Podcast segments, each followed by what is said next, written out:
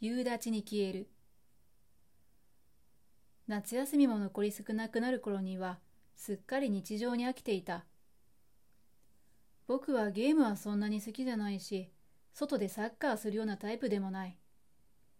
宿題はもちろん、夏休みが始まってすぐに終わらせ、読みたい本は全部読んだし、見たかった映画も見終えてしまった。数少ない友達からも、お前つまんないな。なんて冗談なのか本気なのかわからない言葉を投げかけられる。つまらない。確かに僕自身でもそう思う。中学2年の夏休みなんて一番遊べる時期なのに。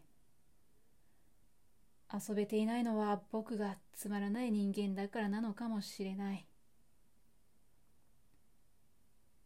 夏休み最後の日、今日は比較的涼しくて、でも分厚い雲がどんより空を覆っている。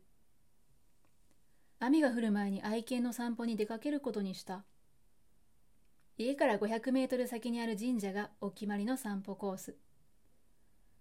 母親に念のために持たされた傘が邪魔くさいけど、まあ仕方ない。ゆっくりと愛犬と歩きながら神社の階段を上り、鳥居をくぐって驚いた。境内のそばで女の子が倒れていた。慌てて近づくと少し赤い顔して女の子はぐったりしていた。えー、どうしよう。だ、大丈夫ですか？おい。同じくらいの年だろうか。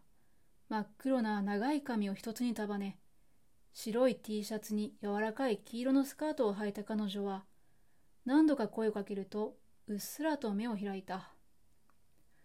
よかった。大丈夫動ける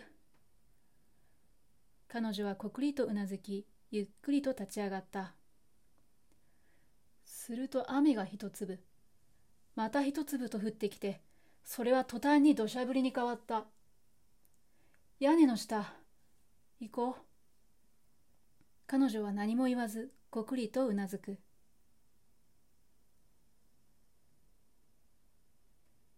屋根の下に移動し、立ったまま無言の時間が続く。彼女は本当に一言も喋らない。そんな彼女の足元に愛犬はのんきにスンスンと嗅ぎ回りじゃれつき始めた。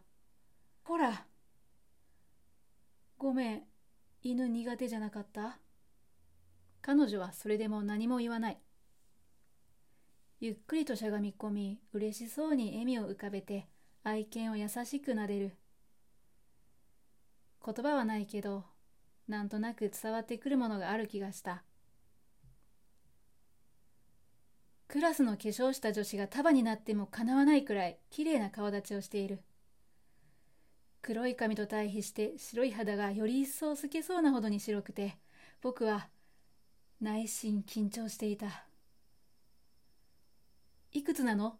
どこの中学なの？名前は何？また会えるかな？黙っている僕を彼女はつまらないと思ってはいないかとも思ったが、いろんなことを聞いて怖がらせたくなくて、それに、心臓が飛び出そうで、何も言えない時間が続いた。愛犬を撫でている彼女をただ黙って見つめていると、スマホの通知が鳴る。母親から早く帰ってきなさいの LINE が届いていた。ごめん、もう帰らなきゃ。よかったら送るよ。彼女は優しく笑いながら首を横に振った。でも、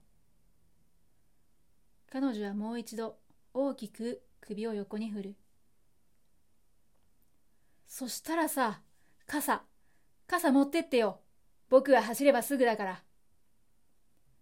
そう言って彼女の白い手にぎゅっと傘を握らせ、僕は愛犬を連れ、雨に打たれながらひたすら走った。次の日は随分と晴れた。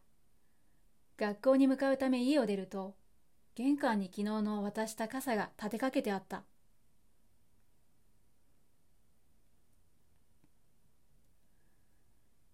あれ以来神社へ行っても彼女の姿を見ることはなかった。